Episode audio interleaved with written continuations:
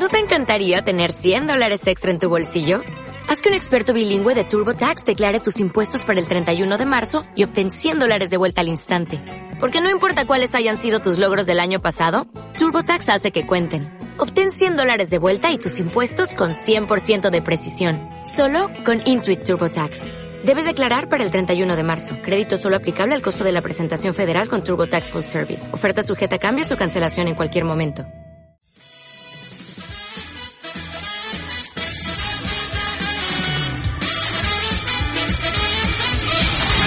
Bienvenidos al Club de la Comedia. Con todos ustedes, Ana Morgade.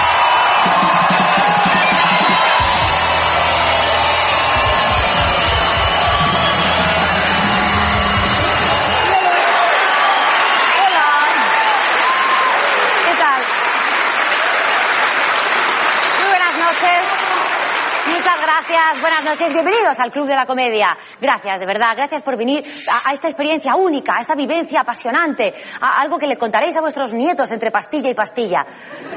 Sí, podéis decirles, si van, claro, mirad cómo sois de buenas personas. Eso depende.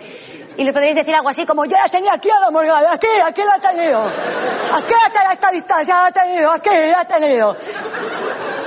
Qué suerte tenéis, qué suertudos sois. Podéis verme, yo me conformo con oírme cada día. Afortunaos. Oye, va. Va, va, que si no, no arrancamos nunca. Esta noche me gustaría, si me perdonáis un momentito, aprovechar que salgo por la tele, porque esto se está grabando, para enviar un mensaje al nuevo gobierno o lo que surja, ¿vale? Eh, sí, a ver, voy a aprovechar, así me ahorro la llamada, por favor. Esta es mi cámara. Bien. Nuevo gobierno o lo que surja. Por favor, necesito, haced lo que queráis, lo de robar y eso ya os organizáis vosotros, pero, pero, esto sí, hacedlo por mí, endureced las leyes contra un colectivo cada vez más numeroso y cada vez más peligroso y cada vez más violento. ¿Sabéis a quién me refiero? Los padres de ahora. Basta ya, hay que parar a esa gente. De verdad, los padres de ahora han cambiado mucho y a peor. O sea, eh, sí, el, padre de ahora coge a su niño, lo lleva así el domingo, lo saca al parque de su casa, ¿no? El, el jardincito que tiene, le deja ahí que juegue con la manguera media hora y cuando tiene la distancia de la boquilla y su ojo son micras, cuando está ya así, hace con el grifo, ¡ja! A todo lo que da. ¡Sí! Claro, y entonces cuando termina, en vez de comprobar a ver si su hijo todavía tiene, no sé, los ojos dentro del cráneo, no. No, se va a comprobar que lo ha grabado todo bien y lo sube a YouTube. Pero ¿qué padre es ese? ¿Qué? Hay alma. Satán.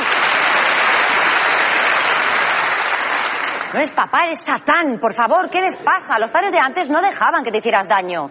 Con mucho te lo hacían ya ellos, con un sopapo bueno.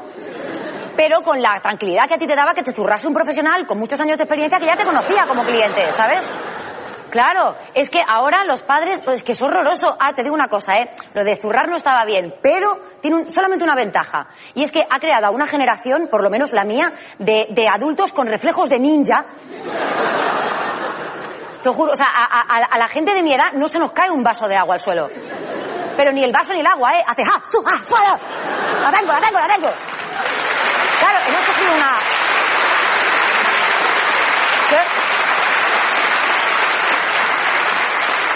Hemos cogido un brío esquivando, somos neo, ¿sabes? O sea, yo puedo esquivar perfectamente a un coche que venga hacia mí a 180 kilómetros por hora. Siempre y cuando me avise así. ¿Sabes? Puedo, puedo. Claro, ahora es verdad que los padres de ahora no pegan. Eso está bien, eso está bien, pero dejan que el crío se mate solo. Eso está mal. Eso está mal. Basta ya, paremos esta tendencia. En internet ya hay más niños de vídeos comiéndose un seto o metiendo los dedos en el enchufe que de Adele cantando de pacico y llorando. Llora mucho esa chica. Que se dedique a algo que le guste ya, ¿no? Pobre niña. Bueno. No, pero las piñatas. Usan piñatas todavía. No hemos aprendido nada del pasado. Hay que dejar de usar las piñatas ya. Niños más piñatas, muerte. No, por favor. Basta, es que es muy fuerte. O sea, se siguen vendiendo las piñatas en las tiendas. Cualquier loco puede entrar a una tienda y comprar una piñata. No le piden ni licencia de piñata. O sea, es de locos esto. De verdad, vamos a ver, un niño de cinco años ya es peligroso de por sí, suelto ya es, peli- ya es peligroso. Ponle algo duro en las manos, ¿vale? O sea, No, no, es que celebra su cumpleaños. Ah, ti, cumple cinco años. Pongamos una piñata, démosle un bate de béisbol. Vamos a vendarle los ojos, la risa, la risa. Y ahora dale cinco vueltas, que pierda la poca orientación que tenía. Venga, dale, dale. Pues, eh, no, espera, espera.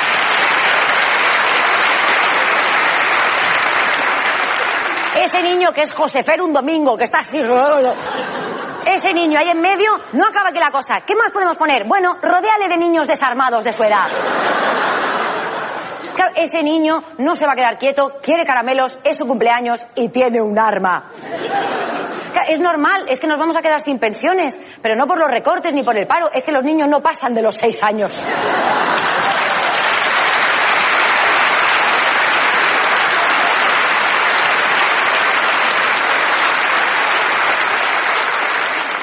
Ahora tengo que decir que yo sé lo que sé y estoy donde estoy porque he aprendido mucho de nuestro siguiente invitado. Él es el gran Berto Romero.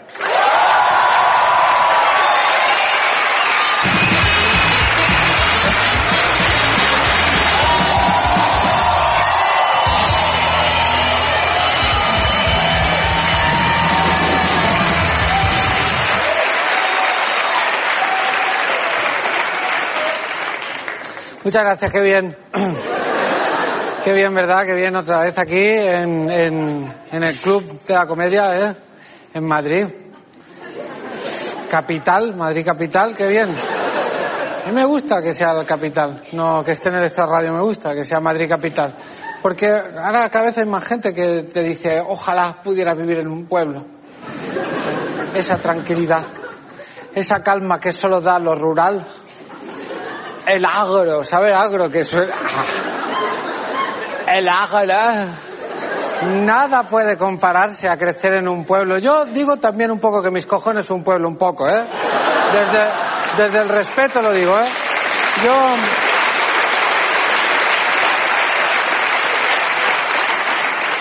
Pa, calmaos, hombre. Yo vivía hasta los, no, yo vivía hasta los 18 en un pueblo de poco más de 4.000 habitantes y algunas cosas son verdad, hay tranquilidad, no, hay calma, no, ves gente corriendo para ir de un sitio a otro, ¿sabes? Pues como no hay otro puñetero sitio al que ir, pues nadie tiene prisa para llegar al otro sitio que no hay. De pequeño tiene un pase, de pequeño está bien, ¿por qué? Pues porque puedes ir por la calle con tus amigos solo, puedes jugar al escondite en la plaza del pueblo. Yo entiendo, entiendo que en Madrid, por ejemplo, pues un grupo de niños jugando al escondite en la Puerta del Sol, pues no, no, no lo veo, no lo veo porque los padres se ponen muy nerviosos. Los padres se ponen, claro, los padres tienen miedo, pues los padres no saben quién hay dentro de Dora la Exploradora, quién hay dentro de Bob Esponja, no saben. Y claro, estar ahí, tú, tú, tú, la imaginación de un padre siempre tiende al terror absoluto, claro. El padre siempre se imagina que dentro de Dora hay un drogodependiente terrorista, pedófilo, testigo de Jehová. Claro, exageran, seguramente solo es pedófilo. Porque... ¡Eh, bien! Hombre, porque cuando, hoy en día, ¿cuándo dejan los niños exactamente de jugar al escondite? ¿Cuándo descubren que ese juego es un poco una mierda, que, que no tiene sentido? ¿Que, que es lo máximo que puedes conseguir? ¿Pasarte media tarde en un agujero sin moverte? ¿Eh? Eso sí es vivir la vida a tope, ¿eh? ¿Quién fuera niño en el agro, eh? Aunque si lo piensas bien, es el juego que mejor te prepara para el futuro inmediato, porque pasar mucho tiempo encerrado en un lugar oscuro, prácticamente es la vida que vas a llevar de adolescente. Solo te falta una conexión a YouPorn y un rollo de papel del váter, ¿sabes? Prácticamente estás, ¿sabes? Mira, la prueba de que el escondite es una mierda, objetivamente hablando, es que de adulto ya no juegas más. Los juegos que valen la pena de pequeño, luego de adulto se pueden profesionalizar y juegas a ellos. Bueno, si el fútbol se juega de pequeño y luego de mayor también no hay una liga profesional de escondite. No existe esa mierda, no hay un Messi del escondite. Ahí va Ramón, la estrella del Real Club Deportivo Escondite. Atención, porque el que la para está acabando de contar. Y justo en el último momento se ha escondido Ramón detrás de una roca. ¡Qué gran técnica la del crack! ¿Cómo ha sabido? ¿Cómo...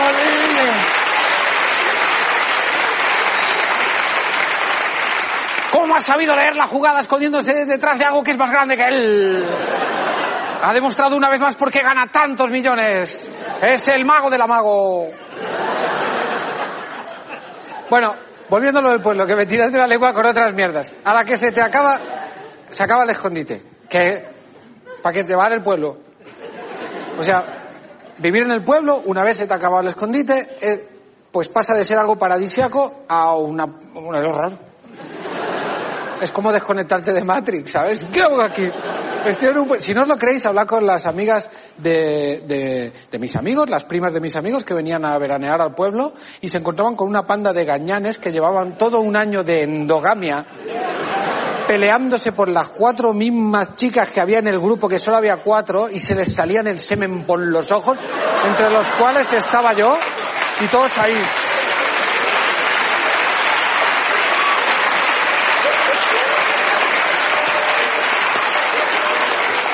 que venía, venía una chica nueva y se enamoraban todos a la vez. ¿Vale? Antes de verla incluso, solo de olerla, llegando el autobús y llegaban, ¡Hola! Tienes ojos y extremidades, tenemos tanto en común. Enséñame los pechos. El horror. El horror. Un pueblo, un pueblo dice, un pueblo dice. ¿Sabes dónde, ¿Sabes dónde se vuelve loco una persona después de pasarse 30 días seguidos mirando por la ventana fijamente y con una escopeta le vuela el cerebro a 50 personas el día de mercado? Por En un pueblo. No hay ni un solo rascacielos en Puerto Urraco. Respirar aire limpio es de puta madre, es verdad, si eso es cierto. Respirar aire limpio es de puta madre. ¿Cuál es el problema? Que a la media hora de respirado, por tirar largo, te das cuenta de que empiezas a no darle tanta importancia a respirar como pensabas que tenía, ¿sabes? Y a los dos días, mucho más importante que respirar es saber dónde puedes ir a pillar costos, ¿sabes? Es como... Los paisajes, muy bonitos, muy bonitos, cuando lo son. Porque no todos los pueblos son Hobbiton, ¿vale? También hay pueblos en Mordor. Pero pongamos, no todo es Mordor capital, ¿vale? Pongamos por caso que el paisaje es bonito. ¿Cuánto tiempo? ¿Cuánto tiempo puedes estar admirando la belleza de un paisaje? Lo mismo que el aire limpio, ¿eh? Pues piensa que los que viven en ese precioso pueblo de montaña lo ven 365 días al año, que acaban deseando que haya una luz y les sepunte para que cambie un poco el salvapantalla.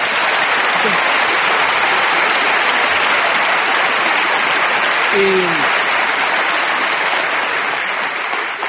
Ah, siempre lo había pensado, no funciona. Y... Y la expresión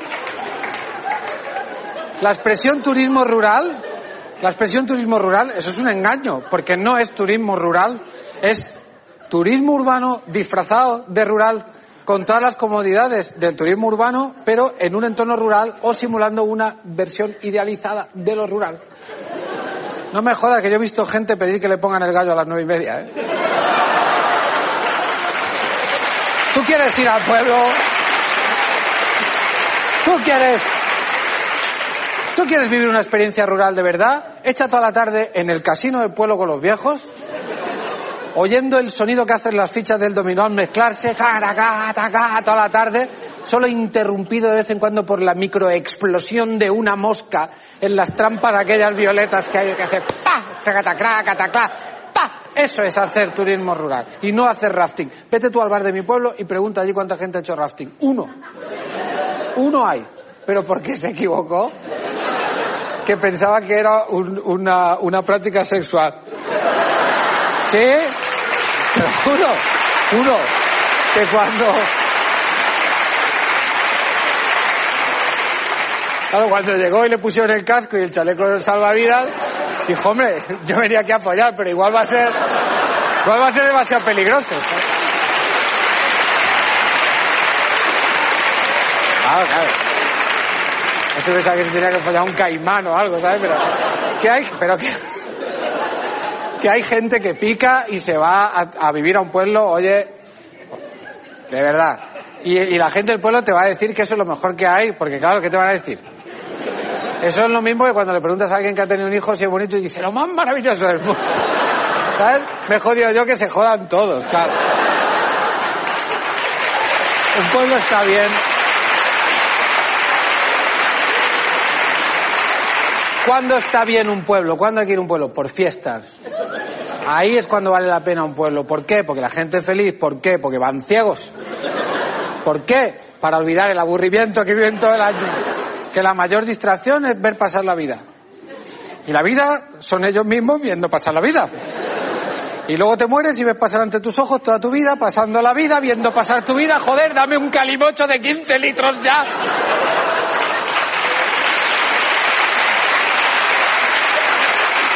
¿Por qué crees?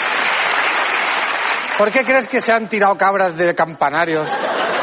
¿O se han liado a golpes de hortalizas? ¿O eso de echar un queso por un, por un, por un barranco? Esos son gritos de atención. Llamadas desesperadas de auxilio. Es-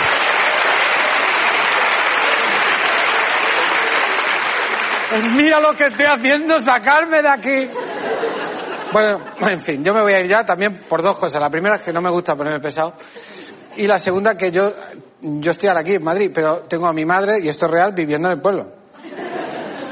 Y no quiero que la linchen o que la tiren del campanario, si es que no lo han hecho ya. Buenas noches.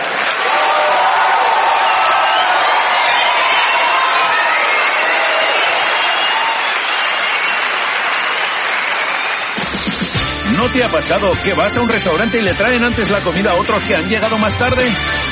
Sí, pero porque yo me suelo beber como 15 vinos antes de pedir, entonces pues no me enfado, porque claro, aparte ya voy con cierta alegría, Vamos, no me jodas. no me enfado nunca. que le da mogollón y luego no controla, ¿me entiendes? Hijos de puta. Me ha pasado y me molesta. Os voy a decir por qué. Porque con la cuenta nunca me pasa. Con la cuenta siempre soy el primero. A veces me la llevan antes que la comida, ¿sabes? Qué vergüenza. Y yo qué sé, el, el simpa sabe distinto si no has comido. Es mi hijo y lo meto en un sótano. A pan y agua. Bueno, eso también es un clásico, pero bueno, yo suelo montar pollo, por eso suelo montar pollo. ¿eh? Y Ahí me caliento, me enveneno a mí con la comida que no me jueguen.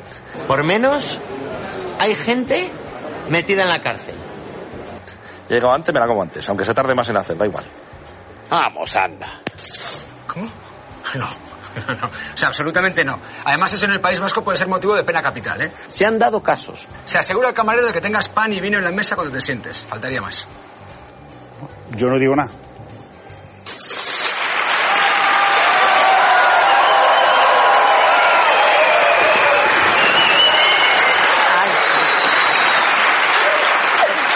¿Qué os iba a contar? Ay, sí, que el otro día vi una película española. Toma, ¿cómo sois? ¿Eh?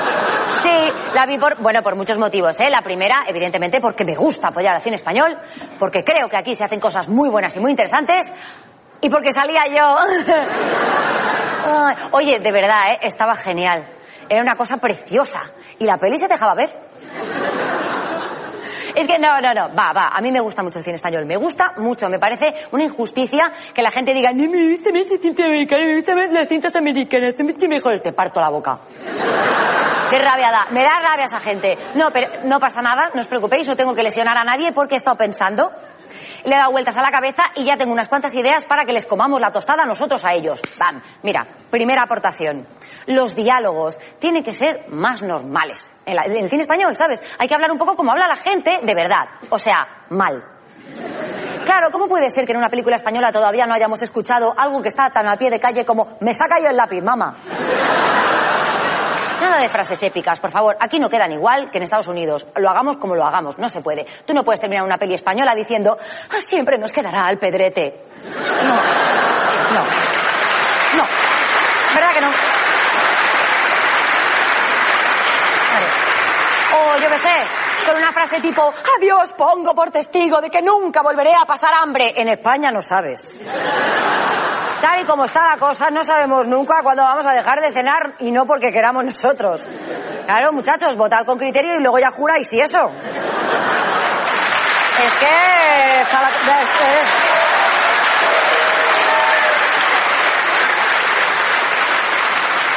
Por ejemplo, otra aportación que hago yo al cine español. Cuando sea una peli romántica, por favor, que la chica no se declare con una carta ni con un mail.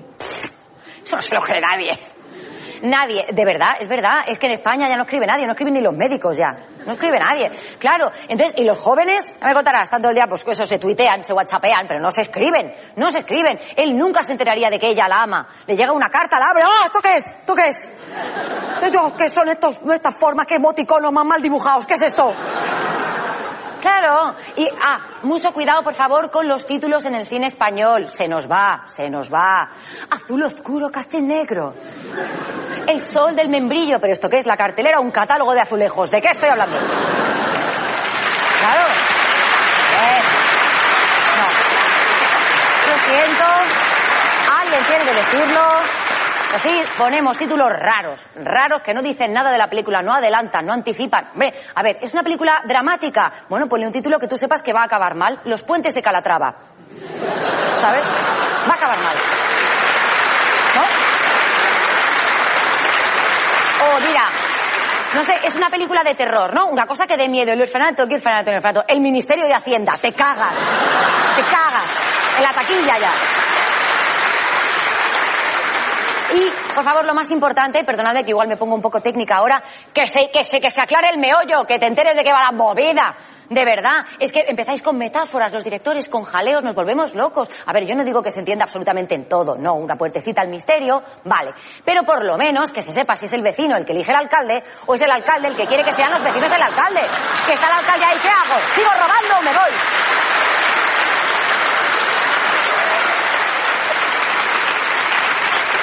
Y ahora permitidme que abandone este escenario para hacerle hueco a un hombre que es ligero en peso, pero muy contundente en humor. Es el gran David Broncano.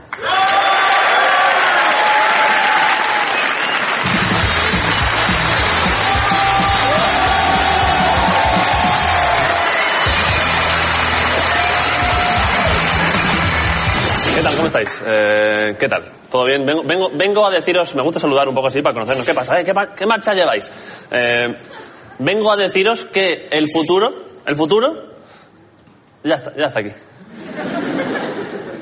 Ya está, sin darnos cuenta. Yo hay veces que, de verdad es que el futuro te pilla ahí a, a sorbo callado. Yo hay veces que igual me miro el móvil a ver qué hora es, miro y digo, ¡hostia, el futuro!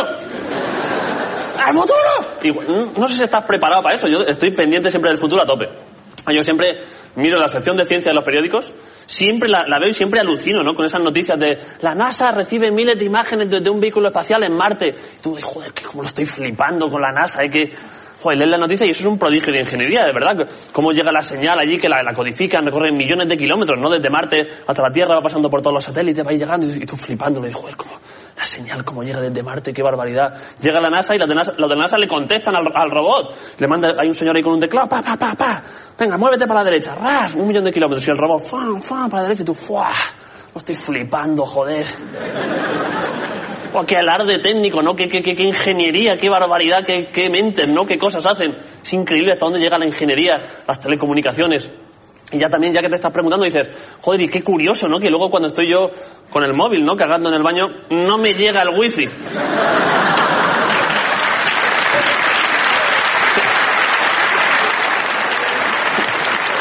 Eh, claro. Eh, ¿Cómo puede ser esto? La NASA se está ocultando algo. NASA, ¿dónde está la cámara? NASA, suelta el wifi bueno. Danos los joder, no podéis ser todo. Eh, pues eso, el, el futuro nos está llegando, pero a tirones, nos llega a tironcillos. Ahí tienes que rascar un poco. Como dicen en mi pueblo, cuando la NASA llueve, aquí chispea. Y es como, algo está llegando. Hay, hay más cosas que no terminan de avanzar a nivel tecnológico, que el futuro no termina de entrar bien. Para mí, lo peor de todo, las impresoras. Las impresoras, ¿sabéis, no? ¿Hay algún producto industrial que falle más que las impresoras? Coche de Fernando Alonso igual, pero poco. Hay tres, cuatro cosas, pero que no son nuevas, ¿eh? Que eso lleva igual 50 años con las impresoras y cada año novedades, ¿no? Te llegan los fabricantes de impresoras, no, ahora viene con escáner y impresora. En su momento, con Bluetooth, con conexión remota. Tú dices, oye, y como novedad, ¿podrían imprimir? como detallito, ¿eh? De verdad. Que impriman algo. No digo todas las veces. Todas ya tampoco quiero pedir aquí el cielo, pero no sé, siete de diez. Joder, me ha pasado hace un mes, he ido a sacar un billete de avión para ir a ver a mi hermano que vive fuera. Llam- saqué el billete, llamé a la compañía, esto de verdad, ¿eh? Le digo, oye, eh, ¿puedo llevar el billete en el móvil? Y me dice, no, tienes que imprimirlo y tal. Y ya, claro, cogí el teléfono, llamo a mi hermano y digo, Dani, que al final no voy. que no se puede. Claro. Hay, hay otro campo que no avanza al ritmo de los demás, que este también lo habréis sufrido vosotros, me vais a entender. La mensajería, los servicios de cuando pides algo por internet o tal, la- los que te traen los paquetes. Eso no, no termina de funcionar mucho, ¿eh? O sea, es la era de Internet pura y cuando, cuando compras algo, compras algo por Internet. Le das a comprar y al principio, joder, puro futuro total, ¿eh? Le das al- a, comprarte y ya sale una página de seguimiento y te pone una página ahí con detalle. Es, es darle a comprar y ya, su paquete acaba de salir de, de Arlington, Ohio. Y tú dices, joder, qué, qué tecnología, qué barbaridad. Y luego va- puedes ir viendo, lo habéis visto, ¿no? Minuto a minuto. A 17.05, su paquete está sobrevolando Arkansas. Qué buenas vistas tiene que tener ahí. Al día siguiente, nueve y media, su paquete acaba de llegar a Düsseldorf, Alemania. Y joder, Alemania ha llegado, qué barbaridad, qué, qué aviones. Tú flipándolo, ¿eh? 8.25, su paquete está en Toulouse, Francia. Una precisión de, de verdad, metro a metro. Una cosa excelente, hasta que el día antes de que te lo entreguen, llega ya a tu ciudad. Ahí. Ahí estás ya jodido, ¿eh? O sea. Ahí, ahí te enfrentas a un océano de incertidumbre. Ahí te metes a la, a la- a la misma web del seguimiento y ya sale un payaso diciendo ¡No sabemos nada! ¿Dónde está el paquete? ¡No lo sé! ¿Dónde está el paquete? ¡No lo sabemos! ¡Se ha perdido! ¡No sabemos dónde está el paquete! Igual llamas... un payaso que siempre es gracioso, ¿eh? Igual, igual llamas a la agencia para que te digan un margen de entrega. Dices, oye, llega mañana, más o menos, ¿me podéis decir más o menos? Dices, sí, eh, probablemente mañana pues te lo llevarán así seguramente entre 8 de la mañana y 8 de la tarde, así a buena pluma. ¿Cómo dice? 8 de la mañana, 8 de la tarde. Pero así un poquito más puede concretar, pues bueno, arriesgando un poco entre las 9 de la mañana y las 7 de la tarde, por no... Y tú dices, bueno, pues, pues, pues ya está, pues haré, haré campamento aquí en casa, me traeré la tienda de quechua y a esperar a que vengáis, de verdad, eh, llamaré al trabajo sin, sin, sin problema. Y ojo, pero tú estás ahí acampado y no te despistes. No te- o sea, ese día tienes que estar 12 horas como un, como un puma. O sea, tienes que estar como, como en la trinchera, con, con la llave en la mano, porque, de verdad, si te despistas un segundo, yo me pongo un cubo para mear al lado, para no... Para... Sí, verdad.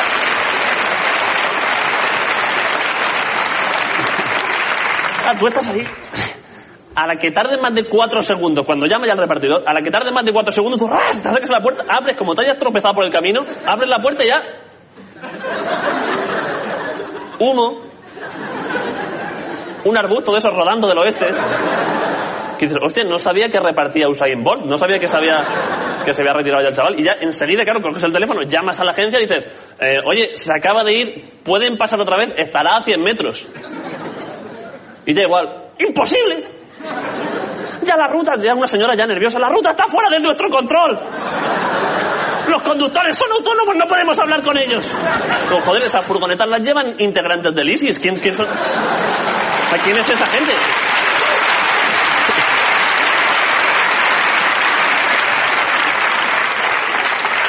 Van a su, a su bola. Esos, eh, en fin, hay, hay gente que ha pensado en esto del reparto eh, y es una cosa muy del futuro también, pero no sé si va a cuajar bien. No sé si has visto una, una noticia de hace no mucho de Amazon, ¿sabéis? Que venden todo. Y ha puesto en marcha un plan que ya están empezando a hacer en algunos sitios para repartir los productos, los paquetes y tal, con drones. ¿Sabéis, no? Lo de esto que vuela, que igual te cae encima de la cabeza. Los drones. Dicen los de Amazon que en las ciudades igual no funciona tanto porque son edificios de pisos y tendrías que tirarlo ahí un poco... Ahí. A ángulo, con efecto, para que entre en el... Pero que donde va a venir muy bien lo de los drones es para los pueblos, para las zonas rurales y eso, que las furgonetas tardan mucho en llegar, que a los pueblos va a ir perfecto. Eh, un dron llegando allí a los pueblos para repartir. Yo no sé si eso es muy buena idea. Yo me imagino en mi pueblo allí a los yayos, en la plaza de Iglesia sentados, con la escopetilla, mirando para arriba, a ver si vienen los drones hoy ya. Y de lo primero que pasa, Antonio Dron, pa, para abajo. A tomar por.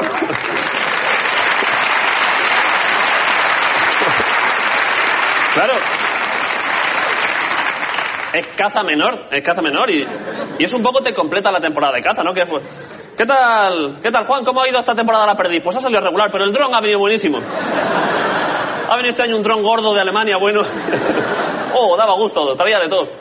Claro, porque además lo echas abajo y luego te da para recolección. Eso, lo, echas abajo y, ya pues miras, a ver, a ver qué trae este. Mira, uno, este iba para Murcia. ¿Qué trae aquí? Unos libros, ya ves, ¿para qué los querrán? A lo mejor. El chiste de Murcia que no debe faltar nunca.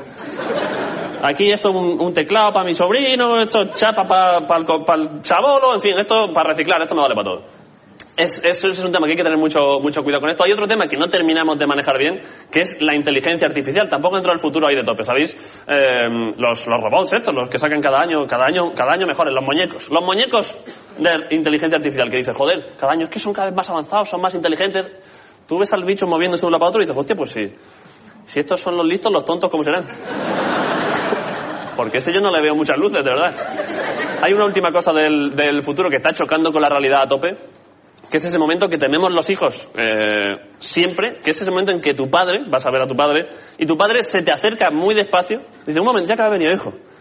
Saca el móvil, se pone las gafillas, y te dice, hijo, mírame esto, que le ha salido aquí no sé qué. Uf, ahí se te viene el infierno encima, ¿eh? Ahí se te viene el infierno porque ahí tienes a tu padre, eh, un referente, ¿no? Un referente a tu padre que, que te dio la vida, tu padre que, que te enseñó a montar en bici, que te enseñó a afeitarte.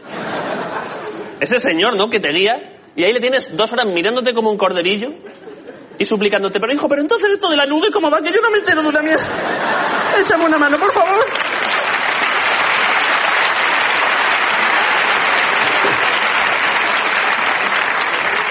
Tú te, te sientes fatal, hay casos hasta que se, se, enzarzan entre ellos, tu padre y tu madre, que no, que no, que no es así, que, que sí, hazme caso, échame una foto ahí con el Bluetooth. Y ves a tus padres ya adultos que se convierten de pronto en los niños de Juan y medio. pues yo creo que la memoria caché sirve para una cosa. Yo ya, claro, cada vez que voy a ver a mi madre y me saca esto, digo, me dice, hijo, ¿qué es que se me ha estropeado esto? Le digo, vale, pero cuéntame primero unos chistes, baila un poco, algo un poco. En fin, un beso para mis padres y un beso para vosotros, chicos, que sois maravillosos.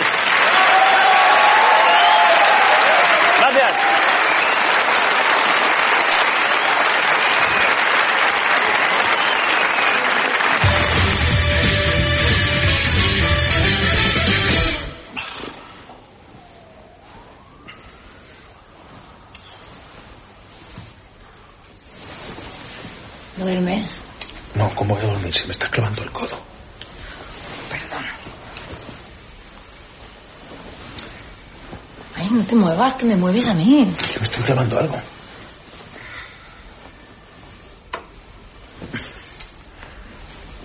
Mira, ¿Qué? la llave del garaje, la que decías que te habían robado. Ah, sí.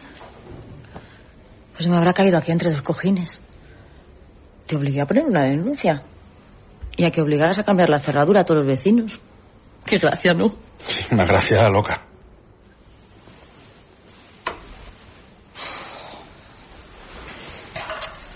Ay, échate para allá que me agobias.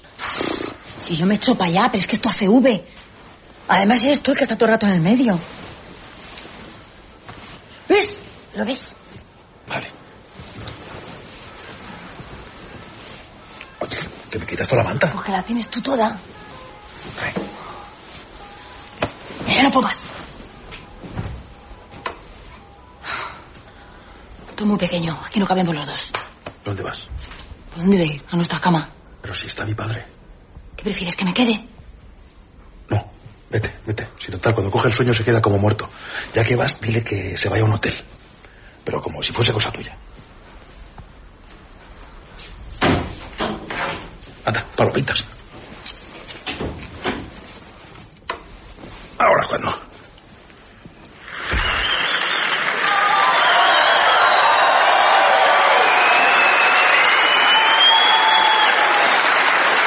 Oye, escucha, escucha, que la otra noche, bueno, resulta que yo no podía dormir, ya me pasa, tengo una edad y te rías, que es mi vida.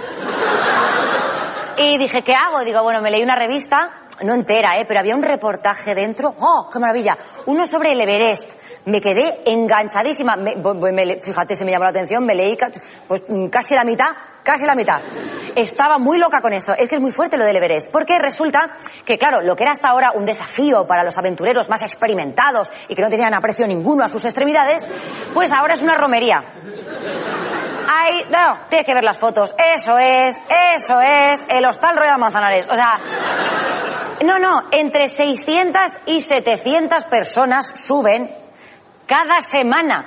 Cada semana, ¿pero qué me estás contando? O sea, que 600 personas es este teatro, ¿eh? Toda esta gente en el Everest, no se ve la nieve de la de gente que hay ahí. Claro, y el 90% eran montañistas no profesionales. Vamos, el Everest es el nuevo Primark. Para que nos entendamos. Sí, sí, o sea, tú vas allí y de repente hay una cola de gente que tú dices, bueno, será gente avezada que venga aquí a jugarse la vida y detrás tienes una señora de Murcia, toca, ¿eh? Aquí se sube. Mira, ¿qué va a subir? ¿A su hijo sube o qué? No, no, es increíble. El campamento base del Everest ya es, o sea, alcobendas de grande. Te lo juro, ahí te puedes empadronar si quieres tú. Es enorme. Yo lo vi y digo, se han equivocado. Se han equivocado las revistas y les ha cruzado fotos. Esto es un camping de Mallorca en agosto porque no se entiende. Te lo juro, había de todo. Tiendas de campaña, mantas, botellas, latas de conserva, chaquetas, bolsas de patatas fritas, calcetines, algunos con pies dentro. Una cosa, o sea, creo que vi un carro del Mercadona allí. Allí, ¿cómo ha llegado? ¿Quién lo ha robado con tanto ahínco? Bueno, luego es verdad que lo piensas y es normal que haya mucha basura por allí, porque claro, al Everest no sube el camión de la basura. Bueno, creo que es lo único que no sube, de hecho.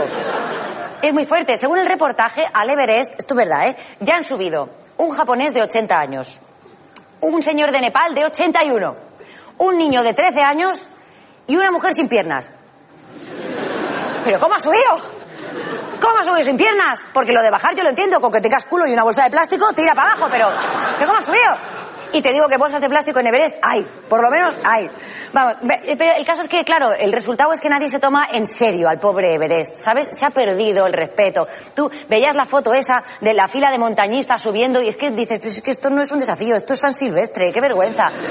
Claro, había gente subiendo disfrazada de pelocho. ¿Te quieres quitar la peluca, hombre? Un respeto a este... Claro. No, no. No, hombre, no, está totalmente desprestigiado eso. Tiene más mérito subirse a una banqueta ya. Qué lástima. Es que a este paso te subes al deberes y cuando estás llegando están tus padres arriba haciendo paella. Venga, que estás tardando. ¿Sabes? No, hombre, no. Mira con pena, tengo sentimiento de pena de montaña.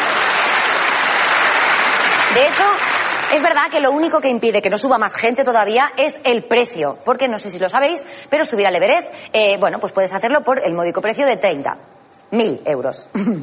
sí, yo qué queréis que os diga, teniendo en cuenta que no hay agua caliente en todo el trayecto y que puedes bajar con tus orejas en una bolsa, lo veo caro. ¿Sabes? Así que nada, si estáis dándole vueltas a subir al Everest, ya sabéis lo que cuesta. Y yo, si, si me permitís, os recomiendo que os esperéis un par de meses porque ya están a punto de hacer el carril bici. Eso es un chochales. Muchas gracias. Y ahora sí, quiero darle paso a mi mejor amiga. Tratarla bien, yo la amo tanto. Es Ana Simón.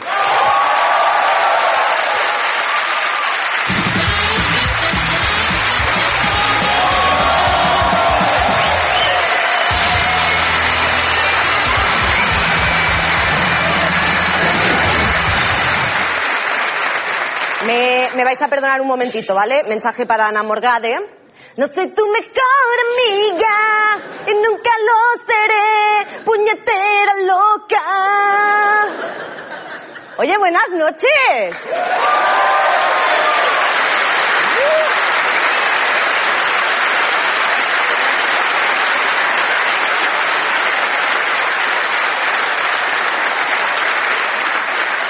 Madre mía, cuánta gente junta. Y vestida. Qué detalle. Oye, que es gratis venir aquí. ¿eh? ¿Es, gra- ¿Es gratis? No, ¿pagáis? Ah, ya, que venís por lo de reíros un rato. Bueno, a ver, mm, cuando te confundes de cajero, sacas dinero del que no es y ves la comisión que te han cobrado, viene la risa, ¿no? es que la mafia rusa extorsiona menos, de verdad. ¿Yo? Yo ya paso de sacar dinero de los cajeros, o sea, me la suda, sí señor. Yo directamente se lo pido a Braulio, que es el prestamista de Mollet. ¿Mm? ¿Le conocéis a Braulio? Mira, yo me pongo eh, un poquitito de escote y Braulio... ¿Sabes? Se nubla, se nubla y entonces ya le saco lo que, lo que me da la gana. Bueno, pues a lo que iba. El otro día tuve que pedirle dinero porque resulta que me habían invitado a una fiesta super cool. Yo no tenía dinero en casa porque soy catalana.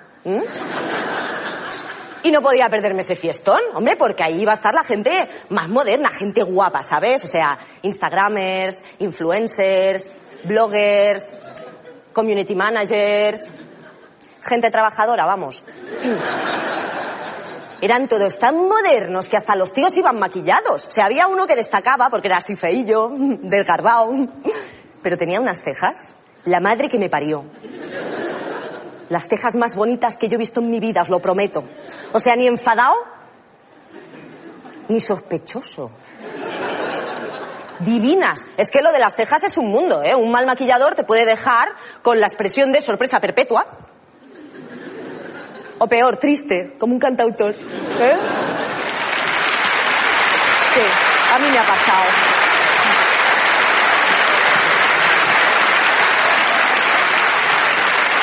Total, quería un tío guapísimo, fui para allá, pa, pa, pa, empecé a hablar como una loca, desbocada, sin freno, pim, pam, pim, pam, en inglés, en catalán, en castellano, en élfico, a todo lo que daba.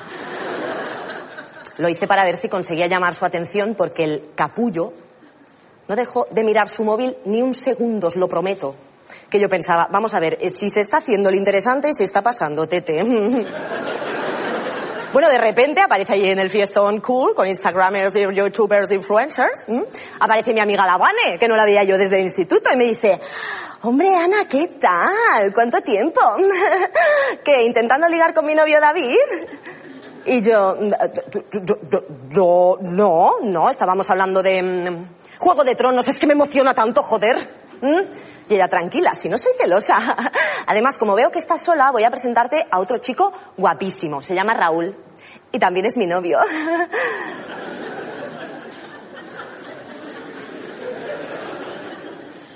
Que está en el instituto y va pa' monja, ¿sabes? No, no, y es que atención, porque la tía va y me suelta. Además, es que estás de suerte, porque esta noche estamos buscando novia.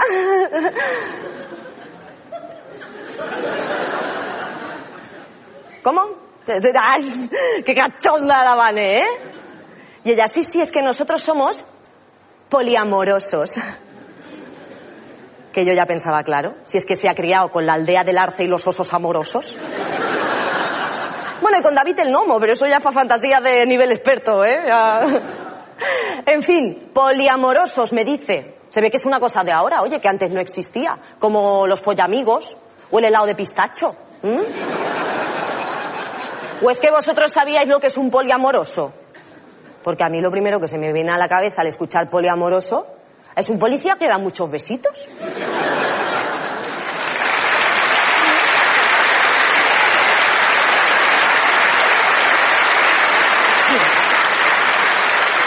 Total, que yo le pedí que me explicara bien en qué consistía eso y me dijo, mira Ana, lo del poliamor es muy sencillo. David, Raúl y yo somos un matrimonio de tres personas, ¿lo entiendes? Y yo dijo, mira Ana, no te equivoques, los poliamorosos no creemos en la pareja tradicional. Tenemos relaciones con varias personas a la vez, pero con el consentimiento de todos. Y yo, ah, vale, haberlo dicho antes. O sea, es como la fiesta de cumpleaños de un futbolista, pero con más conversación. ¿No?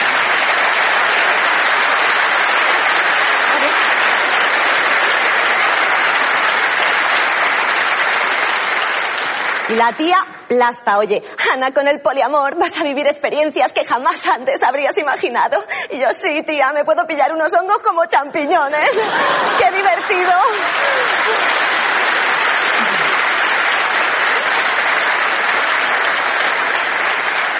El caso es que yo ya no sabía cómo decirle que no sin parecer una antigua. Así que le dije, mm, mira, Vane, no te voy a mentir, ¿sabes? Lo que pasa es que acabo de salir de una relación poliamorosa muy complicada. Resulta que mi ex era un poco más poli que yo. Eso y que el cabrón se acostaba con otras. Oye, además, llamadme tradicional, pero es que yo no lo veo. El poliamor es lo que se ha hecho en el viaje de fin de curso a Mallorca de toda la vida. Y mira, Magaluf se le fue de las manos. ¡Hombre!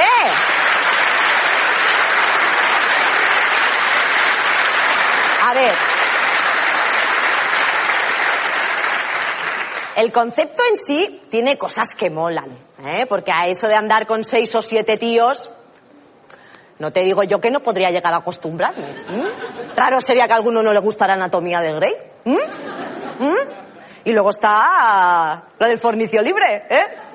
No más coitus interruptus.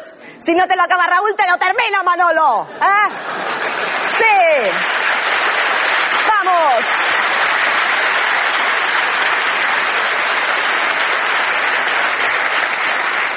Pero luego me paro a pensar y digo, ojo, porque si hay poliamor, también hay policuñados. Y polisuegras. Y policomidas los polidomingos con la polifamilia. Y eso no me policompensa. No, porque si tengo que ir a comer a casa de la familia de mi novio, merendar a la del otro y cenar a la de mi novia, eso es un fin de semana de policolesterol. Y que cuando me da mi tiempo a ver anatomía de Grey, qué poliasco de verdad, no hombre, no. Hombre.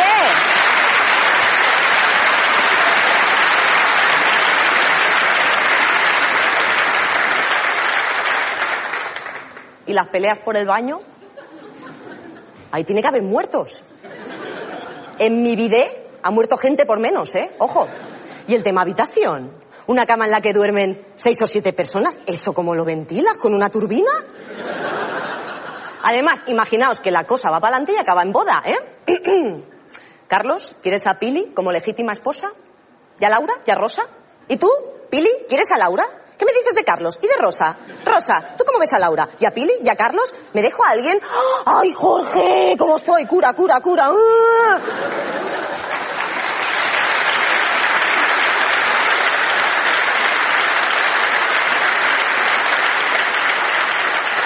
A ver, chicos, ¿queréis a Jorge y todos? Sí, Jorge, te queremos. Pues ala, yo os declaro, unidos podemos, podéis ir en paz. Buenas noches.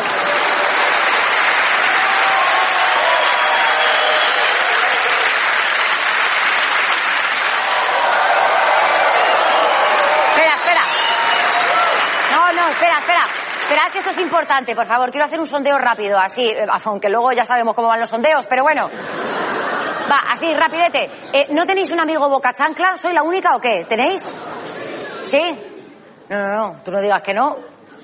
Tú no digas que no. Porque me ha dicho el de al lavarle reír a este pobre hombre que está separándose por las malas. Llora todas las noches. Lo ha dicho, lo ha dicho. Lo ha dicho, ¿sí o no? Y nos hemos cruzado en el teatro, ¿eh? No lo conozco de nada. Pero bueno, no pasa nada, ¿eh? No eres el único que tiene un amigo boca chancla. Esto es así. Nos pasa a todos, ¿no? Entonces, bien, me quedo más tranquila. ¿Sabes? Es que me da mucha rabia. Todos tenemos un amigo de esos que mm, suelta lo que piensa, así. ¡Hace! ¿Sabes? Es como si le faltara una llave de grifo entre el cerebro y la boca. Ahí hay que cerrar un poco, hombre. No, es que es horrible. O sea, eh, de verdad, yo... La mía, concretamente, se llama Carlota. Hola, Carlota, ¿qué tal? Sé que lo estás viendo. Es el momento de saber la verdad. ¡Eres tú! Sí, de verdad, es que, mira, Carlota yo la quiero mucho, de verdad que la quiero mucho. Bueno, la quiero como quieres a esta edad, con ese miedo que te da, ¿no? La, la vejez, pero, pero... Sí, pero es que la jodida no se calla una, macho. Es que es increíble, es superior a ella. O sea, no lo puede evitar. Es de las que quedas con Carlota y te dice, "Pe- pero que desmejorada estás. Nada más llegar. O, o está una amiga tuya que ha sido madre, está enseñando las fotos del bebé y dice, pero este bebé es como feo, ¿no? Carlota, ¿sabes? Es de las que eh, te le presentas a tu pareja, es tu novio, no te pega, es guapo. Carlota, ¿sabes? Lo hace, lo hace. Es horrible. Yo ya no voy con ella a ninguna boda, macho. No voy más. Porque es que cuando llega el momento ese de si alguien tiene algo que decir, ya está Carlota así. Aunque sea, pero cualquier cosa, ¿eh? O sea, aunque sea, os han timado con el catering, el jamón era bueno, bueno, cállate, cállate. No es el momento, es increíble. O sea, además le llamas la atención, porque yo alguna vez se lo he dicho, y te contesta mal. Te dice, pues es que lo siento, pero estoy así. Yo voy con la verdad por delante. Sois los demás los que tenéis un problema. Que dices, sí, tenemos un problema muy gordo y eres tú, que vamos contigo. Claro, es que es horroroso. No, no, a su novio no sabéis. O sea, no hay noche que no le zurren porque Carlota ha dicho algo. Claro, a ese pobre hombre le pegan cada paliza. Bueno, tú fíjate si le arrearán que el seguro de vida ya solamente se lo hacen a terceros. Es horroroso.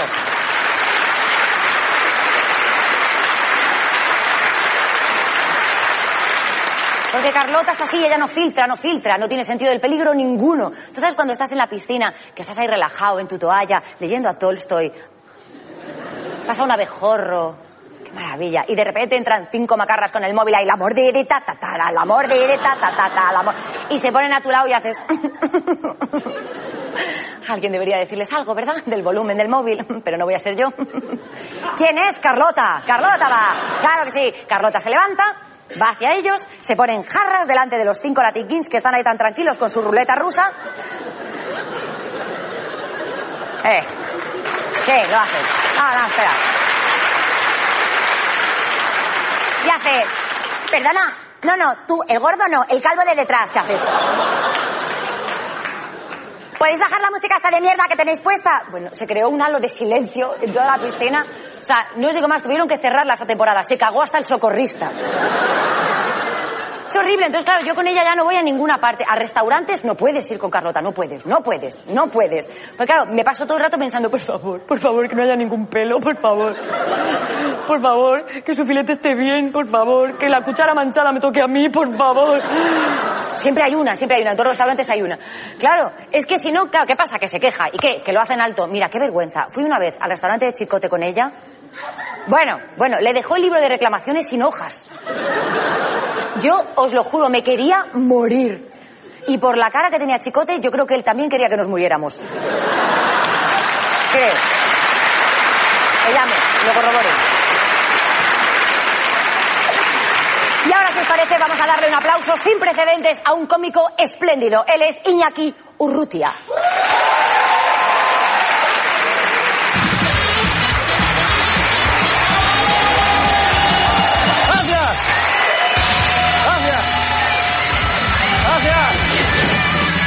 Gracias, gracias, gracias por ese aplauso. Me ha gustado, qué energía. Y además iba acorde a vuestra cara.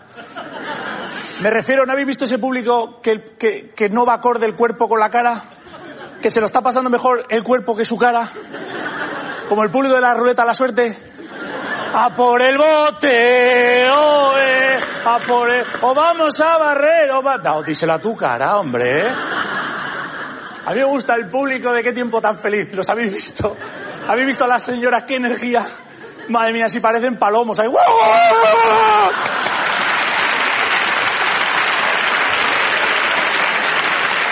No, no, es que es verdad. No nos entendemos. El otro día estoy en un bar y le hago al camarero, oye, me dice, ¿la cuenta? Digo, no, papel y pluma, que que una carta a los corintios.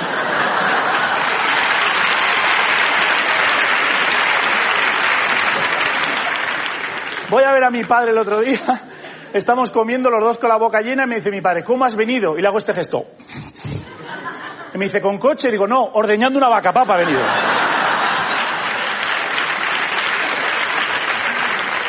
No nos entendemos. ¿Por qué decís, por qué decís a mucha gente lo de, la gente joven sobre todo lo de, Marisa es guapa? Guapa no. Lo siguiente. Lo siguiente es muy guapa. O guapísima. ¿Está lejos Soria? Lejos no. Lo siguiente. Lo siguiente es Zaragoza. No, porque decís también lo de, lo de la gente joven, lo de es bien. Ir a ver monólogos es bien. Tomarse una copita es bien. ¿No sabes conjugar el verbo? Pues tú ser subnormal.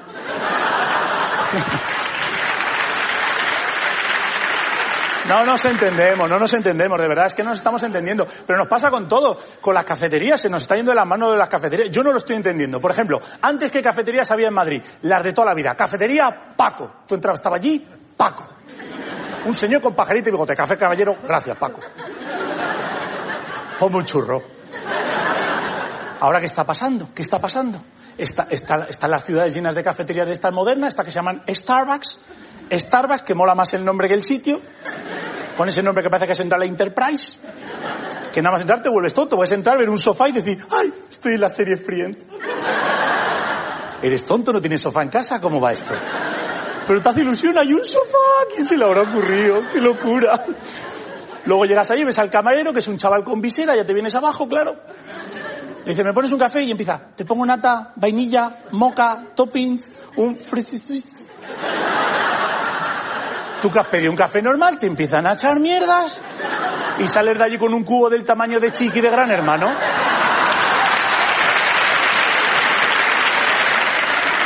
Mi pregunta es, ¿alguno de vosotros de los que estáis hoy aquí, incluso los que estáis en casa, habéis entrado en un sitio de estos y os habéis tomado un café? ¡Un café!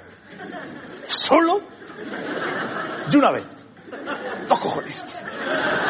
Y un palito.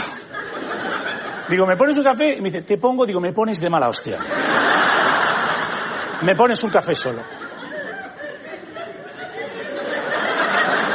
Es que está más bueno. Solo. ¿Cómo se llama? Digo, cabezazo en la cara me llamo.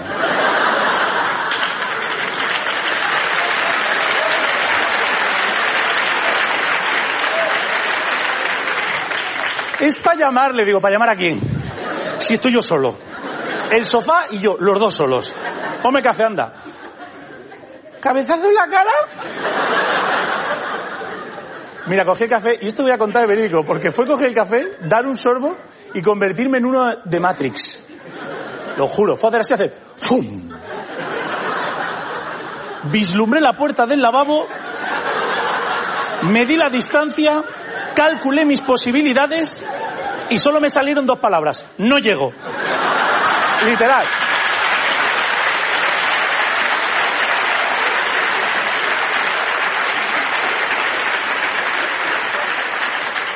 Digo, bueno, ya que estoy aquí voy a pedir algo de comer. bueno, no voy a engañar, también para hacer tapón. Digo, ¿me vas a poner también, por favor, una magdalena de estas? Me dice, no, no es una magdalena. Digo, no. Pues parece una magdalena. Pues no lo es. Digo, no. Pues parece una magdalena. Gorda, pero una magdalena. Pues no lo es.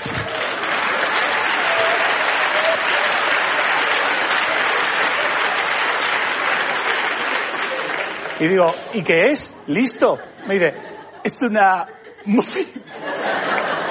Digo, ¿qué? Muffin. Digo, mira, los muffins saldrían en los Fraggle. A mí me vas a dar una puñetera magdalena de toda la vida. Es un muffin. Digo, mira, yo voy a mi abuela, la del pueblo, y le digo, abuela, ¿me pones un muffin? Y un muffin, no sé, pero mi abuela me va a dar una galleta. No, perdón, perdón, galleta no, cookie.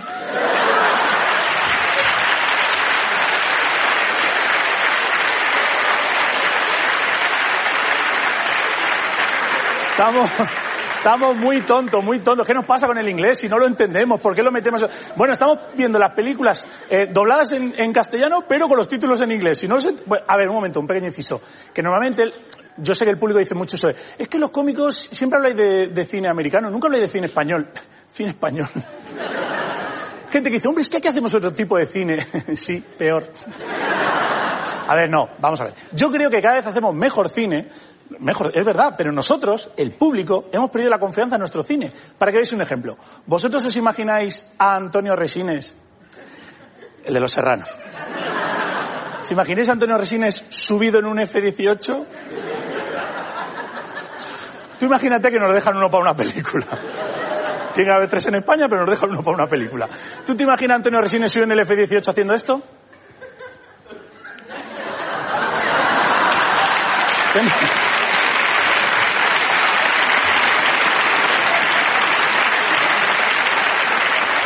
Te entran ganas de decirle, Antonio, bájate. Antonio, baja, Antonio, bájate. Antonio, no toques nada, no jodas nada, ¿eh, Antonio? Bájate. Tú cortas jamón, pero no toques los misiles, Antonio, de verdad. O a Jesús Bonilla, el que hacía de su hermano en Los Serranos. ¿Os lo imagináis? En un submarino ahí, ¡sumersión!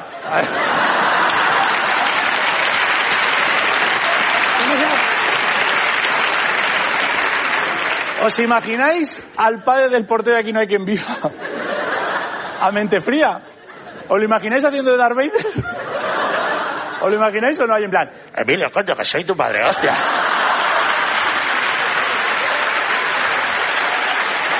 Estamos no estamos, coño. Cine español, no es serio. Bueno, mira, hecho de, hecho de Darth Vader, porque yo, mi saga favorita eh, es Star Wars. Star Wars, como mola, ¿eh? ¿Quién no ha querido ser de pequeño Luke Skywalker? ¿eh? Luego te haces mayor y te das cuenta que el que mola es Han Solo, que se parece mucho a Indiana Jones. Y un día con 30 años sales de la ducha, te miras en el espejo y dices, joder, macho, si es que soy Chihuahua. De hecho, hay días que hablas hasta como él, ¿eh? Mirad si soy fan de Star Wars que hace poco me vi la saga original, la buena, la antigua, en argentino. Hay que ser fan, ¿eh? Es diferente. Ni mejor ni peor.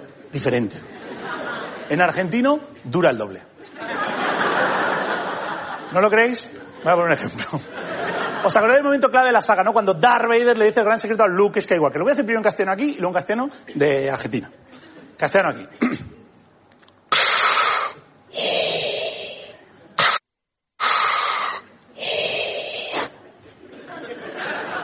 A mí también me flipa, ¿eh?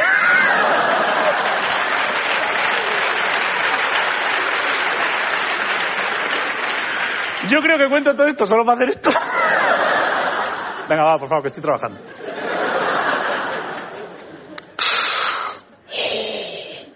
Luke, yo soy tu padre. Y el otro, ¡no! ¿Os acordáis, no? En argentino. Esto es igual, ¿eh? Esto da igual en argentino que en alemán. Pensadlo. No postará todo. Este... Lu, mira. Lu, mira. Google Translator. Este, Lu, mira, ¿no sabes que tu mamá ya nos conocemos hace tiempo? Nos conocimos en una galaxia muy lejana. Tu mamá de joven elegida, sabés que a lo mejor cogía hasta con la espada láser, como estaba calentita, ¿entendés? Pues estamos un día en la taberna en Mosaili tomando algo, yo como aquí, así se me cae, se me jode el cuadro mando, será boludez por mi parte. ¿Entendés un poco la idiosincrasia? ¿Dónde querés llegar exactamente? ¿Te quiere decir que viendo un poco la situación que tú estás ahí colgando, te vas a caer y te vas a hacer mierda? Yo, sinceramente, creo que soy tu papá. Y el otro, ¡la concha de tu madre! ¡Muchas gracias!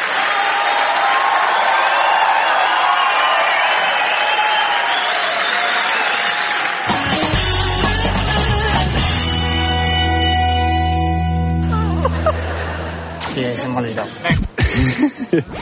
Me estoy yo despistando. La ropa interior masculina es muy sosa. No apetece verla, no apetece comprarla, no apetece ni quitarla. Y lo peor de todo, cuando apetece quitarla, o no es el momento, o lo más triste, no es tu chico. Vale. Joder, que no. A mí esto de los frutos del bosque me disgusta. Por ejemplo, un piñón es un fruto del bosque, un gnomo es un fruto del bosque. ¿Y por qué van todos juntos? Joder, espera, espera, espera. Yo creo que lo he hecho al revés, ¿no? El árbitro de fútbol infantil es un señor que siempre está solo. Va al campo solo. Se cambia solo. Cuando llega el descanso, va al vestuario él solo.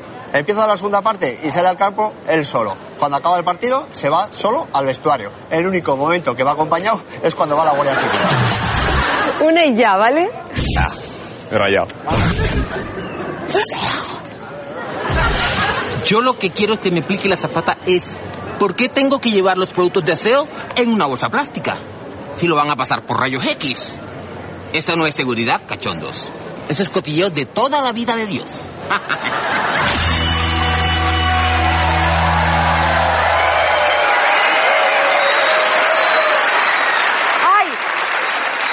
Estoy como loca por contaros esto. Es que ayer por la noche, ¡ah! Se me abrieron las puertas de una realidad nueva.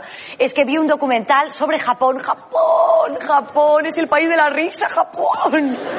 Me encanta. Japón es alucinante, es increíble. Soy muy fan, soy Japón fan, Jampa- Jap- Japoniver soy. Me encanta. Es que son líderes mundiales en un montón de cosas. Bueno, en tecnología lo petan. Están en la cabeza en robótica, microelectrónica, computación cuántica y váteres. Claro, ya lo sé, ya lo sé. Podría hablaros mucho rato ahora mismo de computación cuántica, pero esto es lo de reír, ¿no? Pues váteres, váteres. Claro que sí. Ay, es que, es que, no, no, no. No sabéis, no sabéis.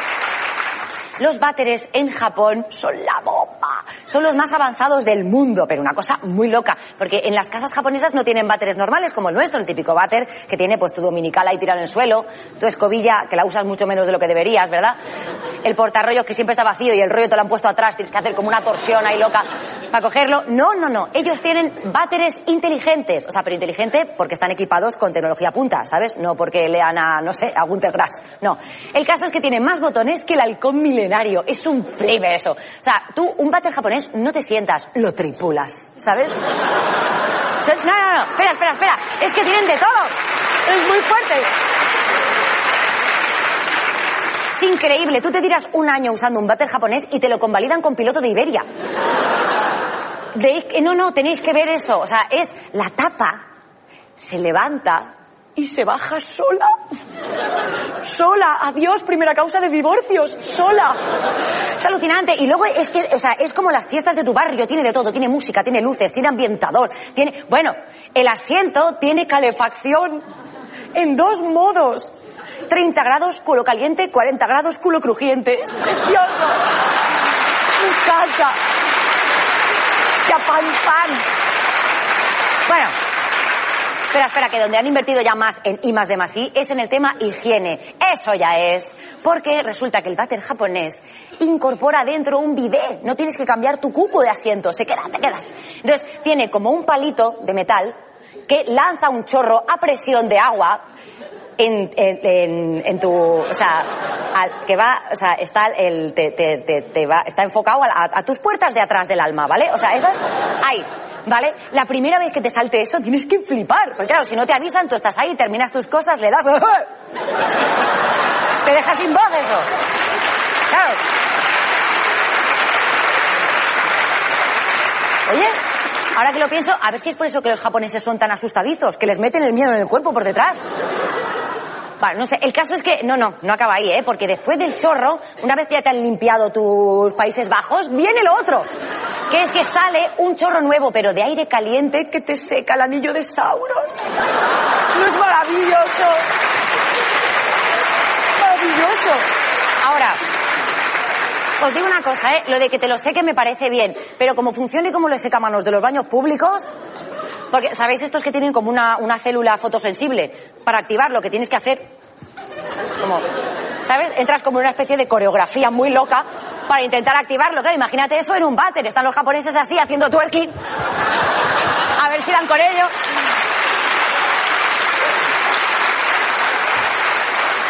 Pero tú fíjate cómo son, es que es un váter, esto no es un váter, es una delicia, de verdad. Tienen un botón, estos váteres, para que suene una cascada y así te disimula tus ruidos tuyos propios.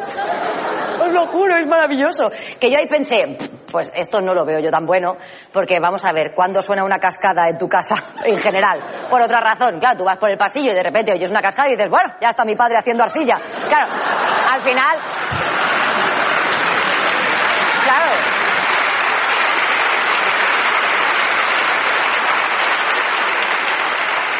Y ahora, por favor, seguid con esas palmas. Un fuerte aplauso para José Turiñán.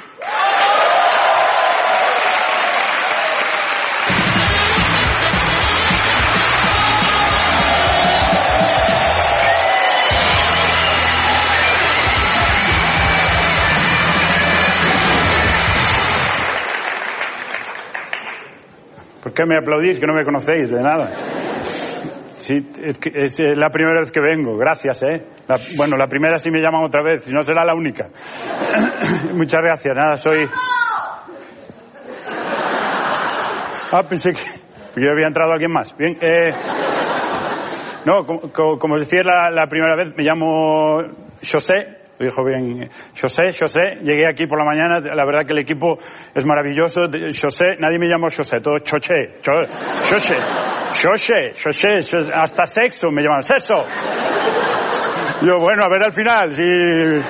Pero no, José, José, es fácil. José es, eh, es como Shakira. Como Shakira, pero engordo. José, igual, ¿no? Sí. Eh, gracias, gracias, sí, gracias. Qué maravilla. Y fue entrar ahí, ya, ya me- por la puerta me saludaron, hablé con varios y, y ya lo que te dicen, soy, no se me nota mucho, pero soy gallego, sí. ¿Se me nota? Ah. No, soy, pero entras y dicen, ¿qué? Galleguiño, ¿eh? Galleguiño. Joder, peso 100 kilos, ¿qué galleguiño? 100 kilos. Gallego. Sí, y, y- y bueno, y el regidor cuando llegué, ¿qué? ¿Traes material? Sí, ni buenos días ni nada, ¿qué? Gallego, material, ¿no? Si los gallegos fuéramos todos narcotraficantes. Hay gente que no, hay gente que es mariscadora y... Sí. Ah, gracias. Estoy un poco nervioso. Vale, vale, vale. Eh, la verdad que eh, los gallegos siempre hay tópicos con nosotros, ¿no? Yo, yo no vengo mucho a- no vengo mucho. Y, hay ese, ese típico, esa típica historia de los gallegos no sabéis si subís o bajáis. Sí, es fácil, ¿eh? Nosotros sí que sabemos. Es decir, si vosotros veis a un gallego, por ejemplo, imaginaros, en vuestro edificio en la escalera, si la cara la tiene hacia la zona de las escaleras que sube y el culo hacia la zona de las escaleras que baja, el gallego sube. No, no, no, no, cuidado. Y si la, la cabeza la tiene hacia la zona de las escaleras que baja y el culo hacia la zona que sube, el gallego baja. Y si, y si tiene la cara hacia la zona que sube y el culo para arriba no es gallego, es deforme, ¿vale? Eso es para... Guay. Y... No, porque me gusta traer cosas de mi tierra para mostrar, ¿no? Por ejemplo, somos buena gente en, en- en cosas como que nosotros no va a haber problema con la independencia. No, no nos interesa de momento. No, no, nunca se va a dar una consulta para ver si queremos separarnos de España. Galicia hace- haces una consulta, eh, ¿queréis la independencia con España o con Europa o con tu mujer? Y allí, sí o no, allí saldría. Bueno, depende, no, no. Es verdad. No, no, no. Y, nos pasa, nos pasa que nos ponemos nerviosos cuando tomamos, preferimos no tomar decisiones. Y es de siempre. Una vez, quiero decir, hubo un momento histórico que tuvimos que tomar una, una decisión, una una decisión muy importante. Entonces, una, una decisión súper importante para Galicia, para nuestro país, fue cuando llegó el rey con sus dos hijas. El chaval ya lo tenía colocado que tenía una paga de Asturias. El, rey mayor llegó con las dos hijas a Lugo, ¿eh? Decidieron los de Lugo por todos los gallegos. Llega a Lugo, el rey dice, una de mis hijas va a ser duquesa de Lugo. La sube allí a la muralla, que Lugo tiene una muralla para cerrar para que no se escapen los de Lugo. Lo sube a la muralla y dice, lucenses, lugueses, luguesas. De las dos, ¿a quién queréis para vosotros? Y los de Lugo se pusieron nerviosos. Porque tú tienes a Cristina y a Elena. Y gritó uno, ¡depende para qué!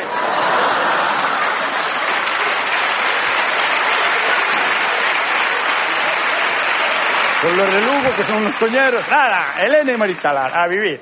Y fueron declarados duques de Lugo. Y lo mejor que hicieron fue el hijo, Froilán. De eso sí que estamos orgullosos los gallegos, de Froilán como heredero del trono de la corona de Lugo.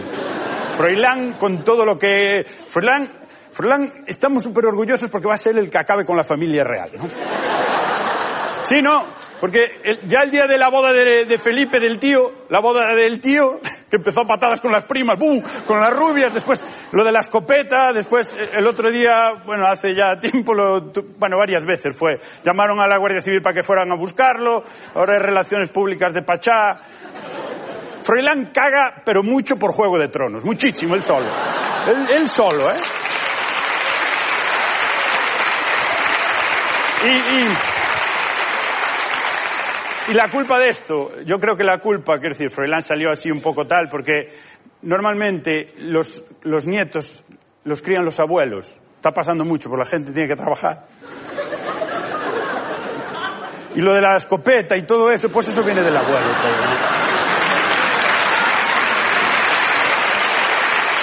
Y es algo, algo que también pasa, pasa mucho en Galicia, ¿no? Que tenemos mucha gente mayor y muchos, mucho- y muy pocos jóvenes. Entonces, eh, desde aquí me gustaría hacer un mensaje, un llamamiento a, las industrias farmacéuticas, a ver si podrían crear una pastilla para que los jubilados pudieran quedarse embarazados. No, no, pensarlo. Jubilados y jubiladas, los abuelos que se pueden quedar embarazadas. Se van a las excursiones del, del inserso, los de Galicia se van a, a Levante y a Canarias y a donde haga sol, y allí con, con las pastillas, se toman las pastillas, que en Galicia se están tomando siete o ocho todos los días, los, los abuelos, siete o ocho, ¿eh? Por una más no te, no te vas a joder. Siete o ocho, que es una barbaridad, y es droga, es droga, ¿eh? Es droga. Claro, y después, y después aún se quejan de que los chavales toman dos o tres al fin de semana. Joder. Hay que ir acostumbrando el estómago, ¿no? No, no. Imaginaros. Una pastilla más, una pastilla más. Se la llevan con la Viagra, porque ahora hay, ahora se llevan la Viagra las excursiones los abuelos, ¿eh? se van y... ¡uh! Antes no, antes eran como las excursiones de octavo, que había un besito, te, le tocabas una tetiña o algo más. Pero ahora ya hay fuego, ¿eh? Ahora ya hay... Hay fuego real ahí ahora, ¿eh? Bueno, real tampoco, pero... Hay, hay bombas de palenque, ¿sabes? Hay, hay fiesta, fiesta dura. Entonces, llevar la Viagra, te llevar la pastilla para quedarte embarazada. Hay que llevar también, lo digo por la gente mayor, que si hay gente mayor aquí que va a esas excursiones del inserso, un poquito de lubricante. Sí, vamos a ver, nos vale un, un trozo de, tocino o cualquier cosa que... Un 3 en 1, 3 en 1 si no tienes problemas de piel, 3 en 1. No, porque digo una cosa, no, ja, ja, ja, ja, no, nos va a tocar a todos. Nos va a tocar a todos cuando seamos mayores, re- te resecas. Eres como, eres como la hierba seca, como la paja, ¿sabes? Y, con la fricción ardes, ardes. Tienen... Son- esto- es real, esto es real. Esto- tienen ardido señoras en Torremolinos. Sentadas en sofás de Sky. Eso es lo peor que te puede pasar, que eres mayor, dos personas que, que con la fricción se quemen, personas mayores que no se pueden reconocer los cadáveres, porque los dientes no son suyos. Y ya.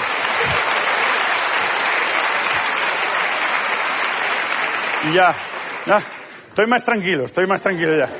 Ya parece que ya como que eché todo fuera y ya la primera vez y te quedas tranquilo. Así que espero que haya una segunda vez, que no sea esta la única, porque aparte de, estar nervioso también me gusta cobrar y así si vuelvo. pues, es un vicio que tenemos los gallegos también este. ¿eh?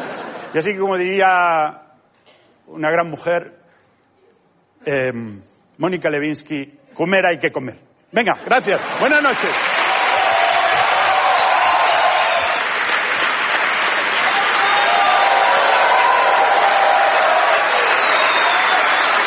Bueno, ¿lo estáis pasando bien? Me alegro mucho, se ha acabado. Eh, ya, lo siento mucho, no hay más monologuistas ahí, no hay más gente, no, no se puede. Pero bueno, voy a aprovechar estos minutos que han sobrado de programa para resolver dudas que nos están transmitiendo los espectadores, ¿vale? Aprovecho, las tengo aquí apuntadas en mi tableta. Eh, a ver, ¿estamos en directo ahora mismo, sí o no? Mm, a ver, sí y no. ¿Vale? O sea, es verdad, mi cuerpo, lo veis, está aquí presente, en vivo, en directo. Za, za, esto soy yo, esto soy yo. Mi cabeza desde hace dos horas cena con Hugo Silva. Siguiente. Eh, ¿Por qué llevas siempre el mismo vestido? Eh, ¿Va pegado a ti como el papel de las magdalenas? Eh, no. A ver, no, es que no llevo siempre el mismo vestido, hay que aclarar esto. Lo que pasa es que tengo muchos iguales. ¿Por qué? Porque yo encuentro un vestido que me queda bien y me compro mil. Sí, es así. De hecho, tengo todavía sin estrenar tres de la primera comunión que ahora me quedan por aquí y los uso para salir. A ver, eh, siguiente. ¿Los cómicos son igual de graciosos cuando no están delante de las cámaras? Bueno, bueno, por favor, ¿qué preguntas tenéis? No. No, son gente como vosotros. No, peor, peor, son gente triste, es horrible. O sea, ahí atrás, mm, ahora mismo entras y es, es, es una, es una postal asquerosa, es, la- el crack del 29 está ahí atrás. O sea, te lo juro, lo más gracioso que he oído ahí atrás en toda la tarde es llámame un taxi para volver a mi vida de mierda. Así que nada, bueno, creo que con esto he resuelto todas las dudas, por lo menos las gordas. Haced el favor de salir por la puerta que encontréis más cerca y reír mucho durante todo este tiempo porque es gratis. Nos vemos la semana que viene aquí en el Club de la Comedia.